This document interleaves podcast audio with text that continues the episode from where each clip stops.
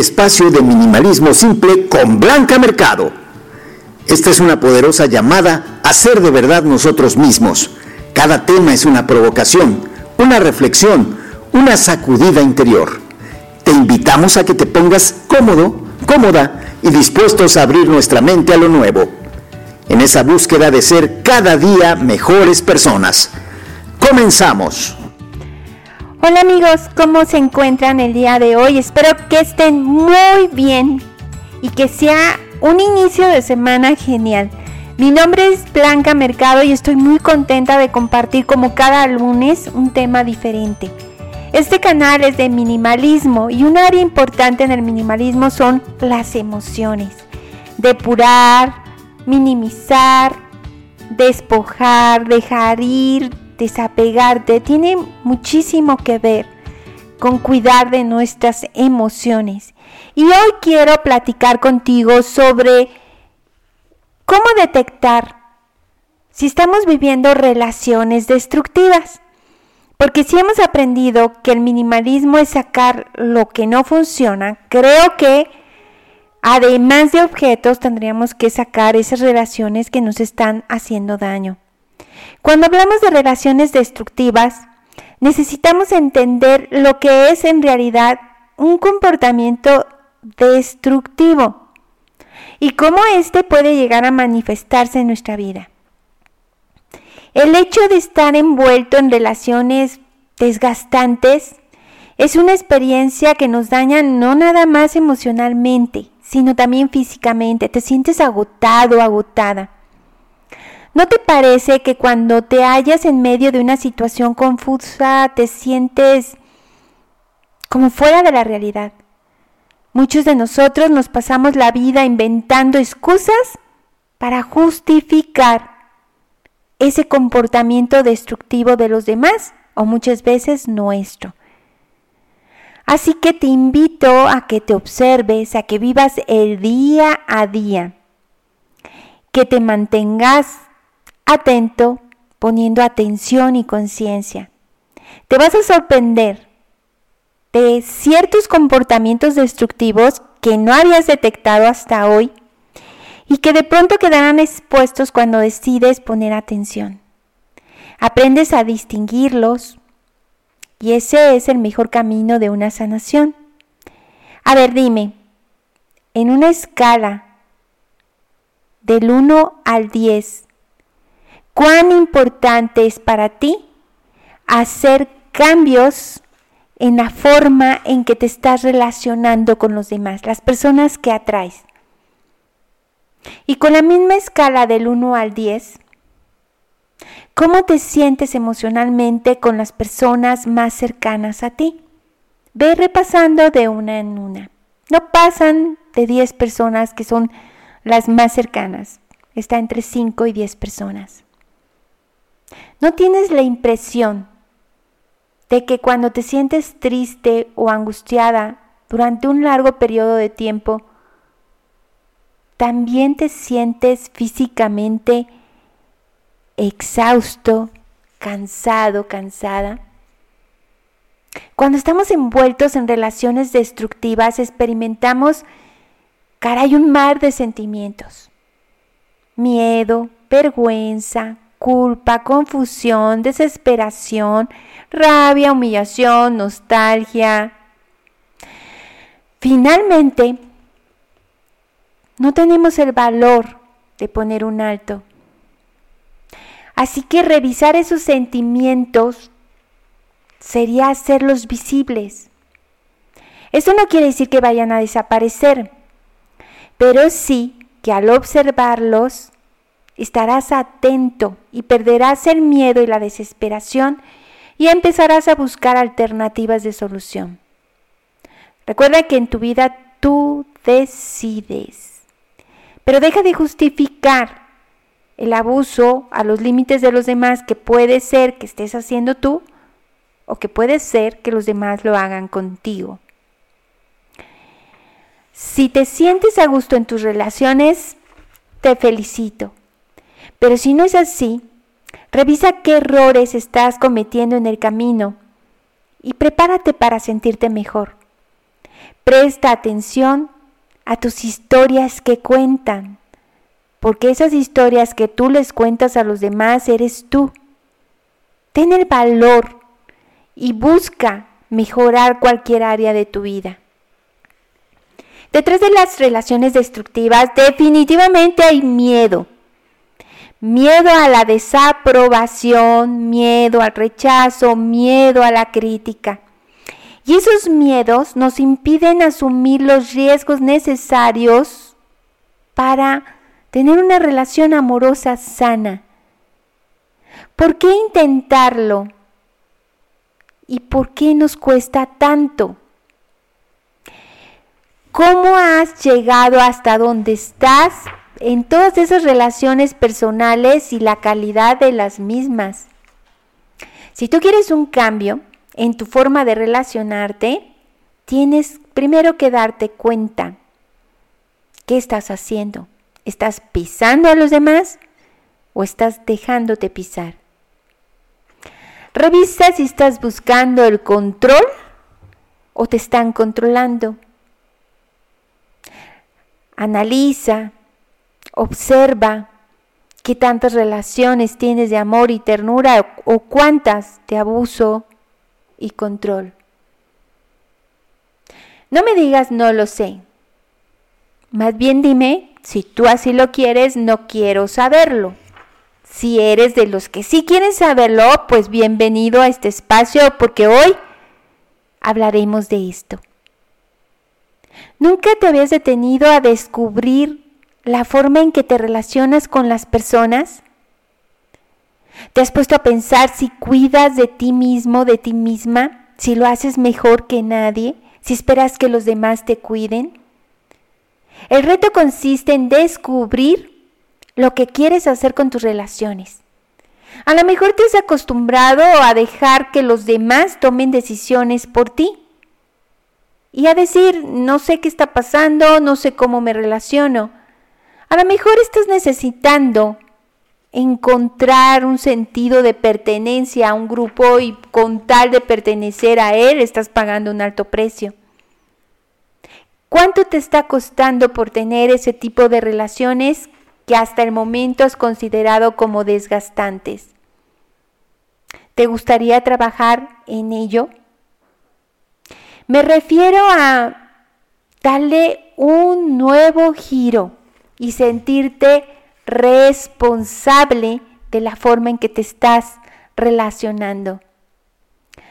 Se trata de encontrar respeto y amabilidad en todas nuestras relaciones. Es muy importante que sepas cuál es tu lugar en la forma en que te relacionas cómo estás atrayendo este tipo de vínculos afectivos y qué podrías hacer diferente para obtener resultados diferentes. Es ver al mundo con otros ojos, no con los de una persona sumisa, maltratada y refugiada, sino con una persona, los ojos de una persona libre, fuerte, con autoridad y poder sobre su vida. No tendrás que hacer nada fuera de lo normal, nada, así que relájate. Todo lo que tienes que hacer es observar, sentir, descansar y preguntarte cuál es tu tendencia, cómo estás viviendo tu forma de relacionarse. Casi todas las personas lo ignoramos porque precisamente no nos hacemos preguntas. Y bueno, empecemos por un área muy significativa, que es la familia. Pero la familia real, no la familia imaginaria que nosotros creamos aquí entre tú y yo, vamos a ser honestos. ¿Cómo es tu familia de la que provienes? ¿Es una familia que se relaciona desde la armonía o es una familia que se relaciona desde el conflicto.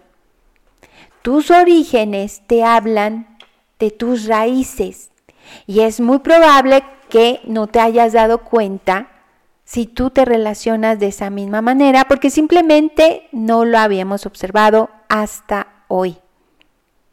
Solamente te pido que observes, que analices el tipo de relaciones que se dan en ese núcleo tan importante y tan básico como es tu familia. Y quiero pedirte que hagamos un ejercicio. Recuerda que este programa hay que escucharlo con pluma y libreta a la mano para que tomes nota de lo más importante para ti. Y te voy a pedir lo siguiente. Quiero que escribas en una hoja, tómate tu tiempo, tu historia de vida. No más de una hoja, vas a hacer un resumen, no importa la edad que tengas. Escribe, escucha música linda, suave, solo una hoja. Y al final responde, ¿quiénes están implicados en tu historia?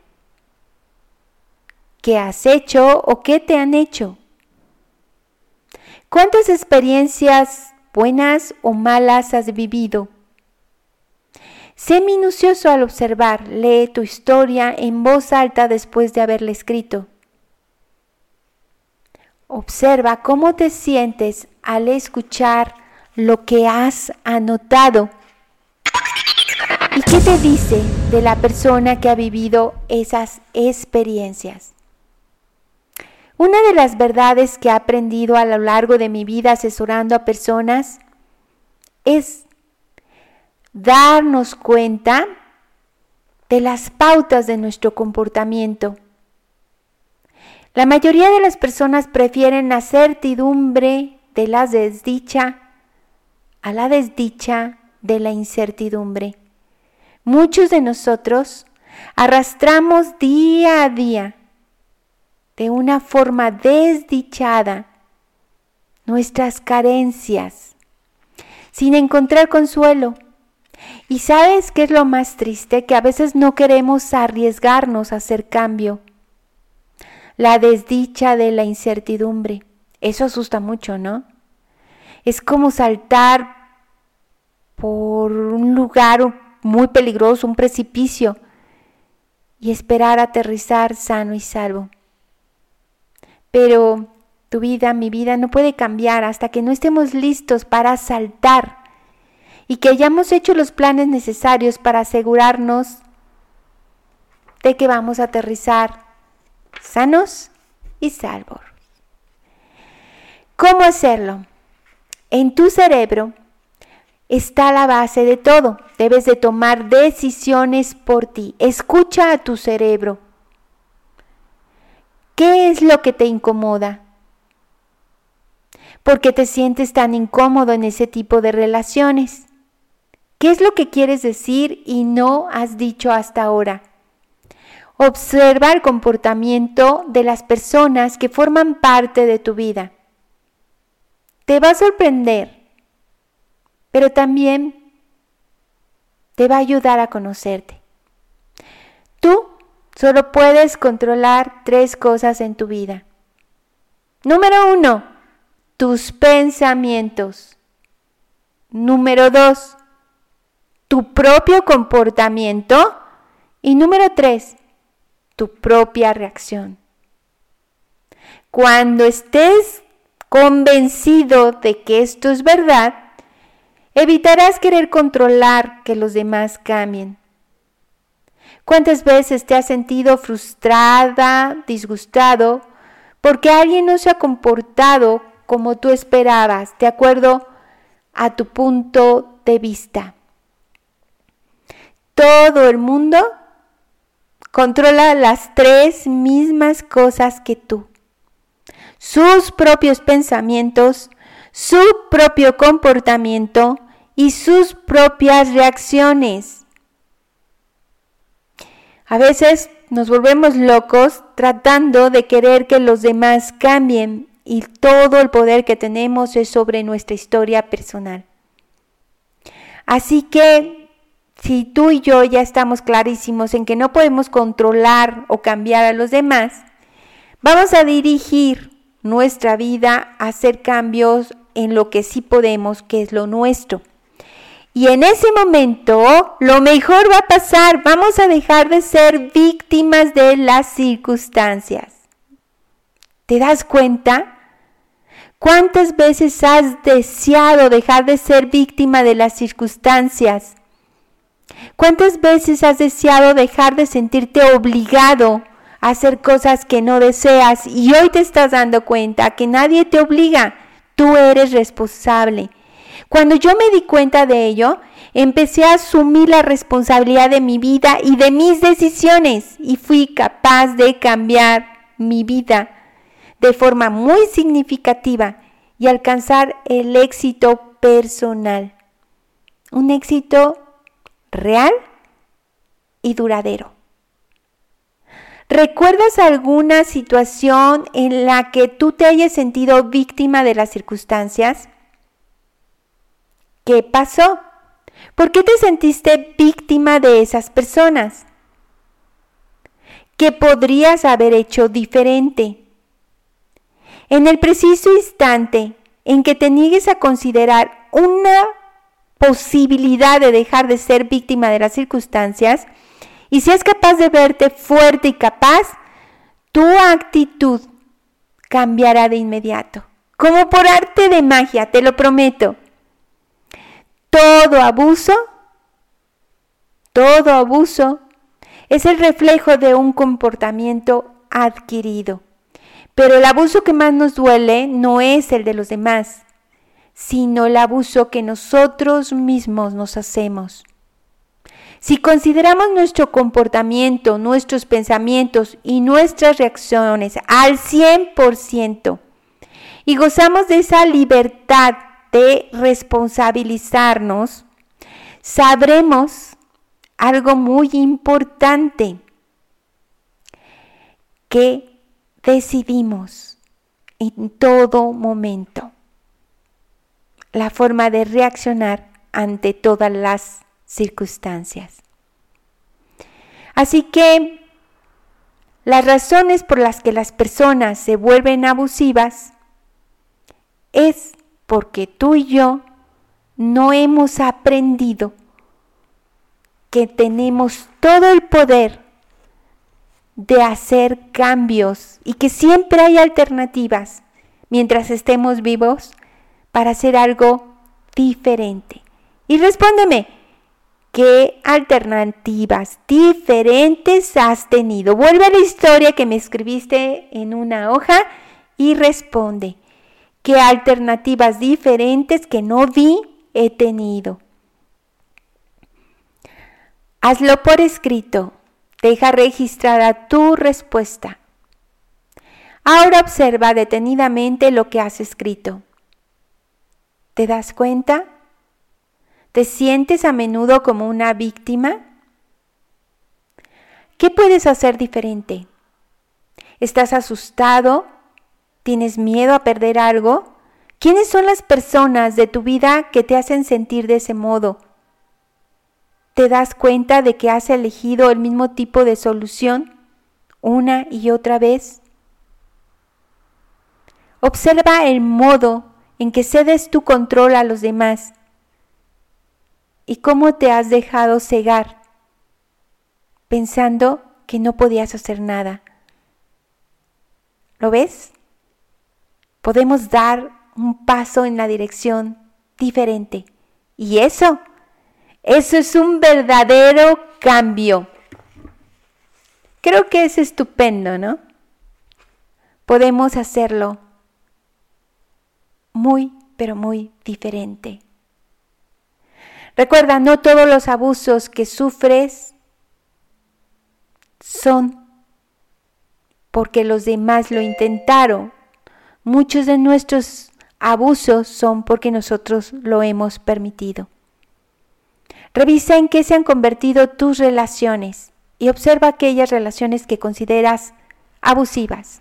Observa su historia y si te es posible, si te sientes preparado, pues empieza a hacer cambios en ti.